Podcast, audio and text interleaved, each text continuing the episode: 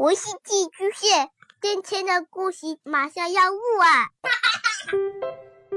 孩子的世界充满了色彩和欢乐，用有温度的声音讲你爱听的故事。白杨叔叔和大明的晚安故事。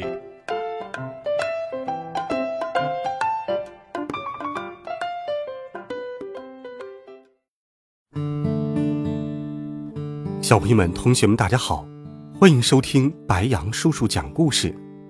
今天，白杨叔叔继续给小朋友们准备了好听、温暖的童话故事。我们一起来听。如果你还记得我，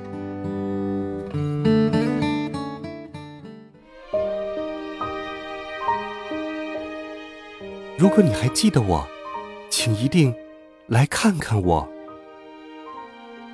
小鹿收到第一封信的时候，刚到核桃镇。对于一只流浪的小鹿来说，许多事情都像它走过的脚印一样模糊不清，慢慢的就消失了。小鹿没有记起这个落款为一颗种子的人是谁，于是把这封信随身带上了。种子。他在路上每天都能遇到，这是哪一颗呢？小鹿到达野菊镇的时候，收到了第二封信。如果你还记得我，请一定一定来看看我。信的内容几乎没变，只是最后有句话：那颗种子发芽了。虽然。小鹿记不清那颗种子是哪颗种子，可他还是很高兴的多喝了一杯野菊花茶。不知道这颗种子是花是草还是树，反正祝愿它长得茁壮吧。第三封信送来的时候，小鹿正在毛栗子镇吃糖炒栗子。这封信在小鹿手中展开，马上就有了那种香甜的味道。如果你还记得我，请一定一定一定来看看我。小树已经一尺来高了。这封信里透着喜气。啊，是棵树，真是太好了！我喜欢树。小鹿高兴的差点咬了自己的舌头。住在甘蓝镇的小客栈里，小鹿病倒了。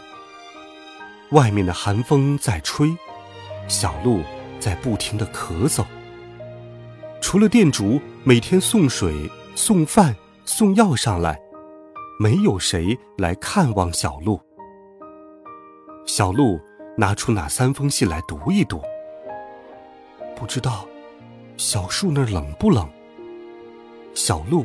这样想着，敲门的声音也响了起来。小鹿看了看时间，不该吃饭，不该吃药，店主应该在忙别的，会是谁呀？寒风跟着邮递员挤了进来，小鹿哆嗦了一下。可他一看到那个信封，就不哆嗦了。他连忙打开，信上还是那句话：“如果你还记得我，请一定、一定、一定、一定来看看我。”同样的话，小鹿今天读起来感觉特别温暖，很亲切。信的最后说：“小树一切都好，会安全过冬的。”第二天。店主见到小鹿时大吃一惊，真没想到你昨天病得那么重，今天一下子就好了。小鹿嘿嘿笑着，摸了摸口袋里的几封信，他还在想着那棵小树会是哪里的小树呢。小鹿继续流浪，他也在盼着下一封信。但是他走过了蓝莓村，经过了木耳镇，还横穿了著名的玉米围城，却一直没有收到那第五封信。他常拿出前四封信，希望能回忆起那颗种子、那棵树。没有，记忆里一直没有。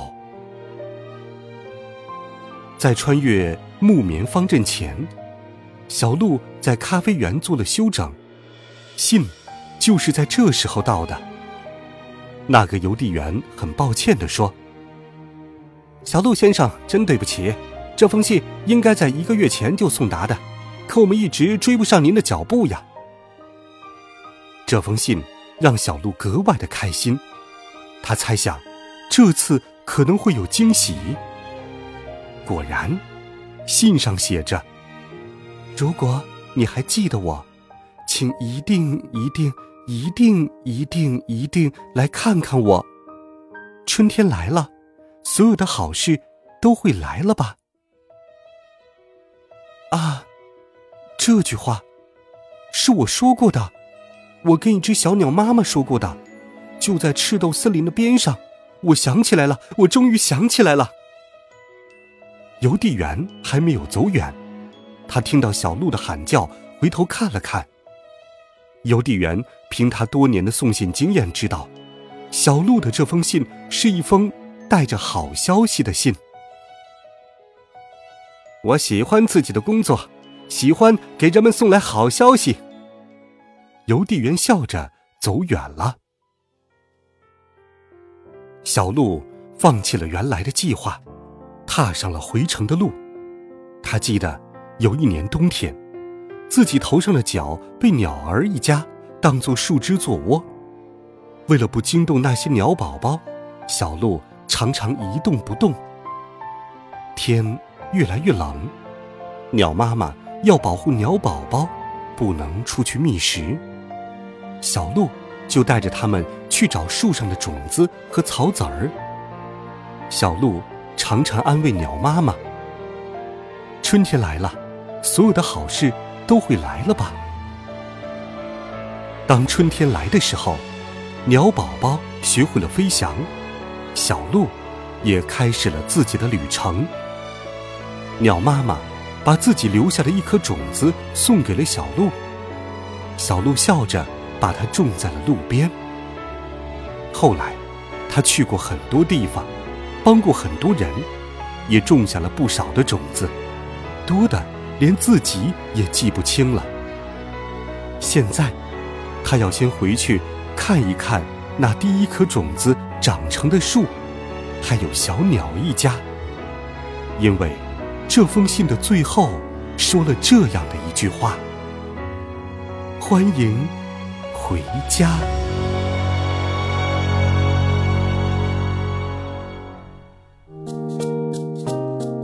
好了，孩子们，这是一个温暖的故事。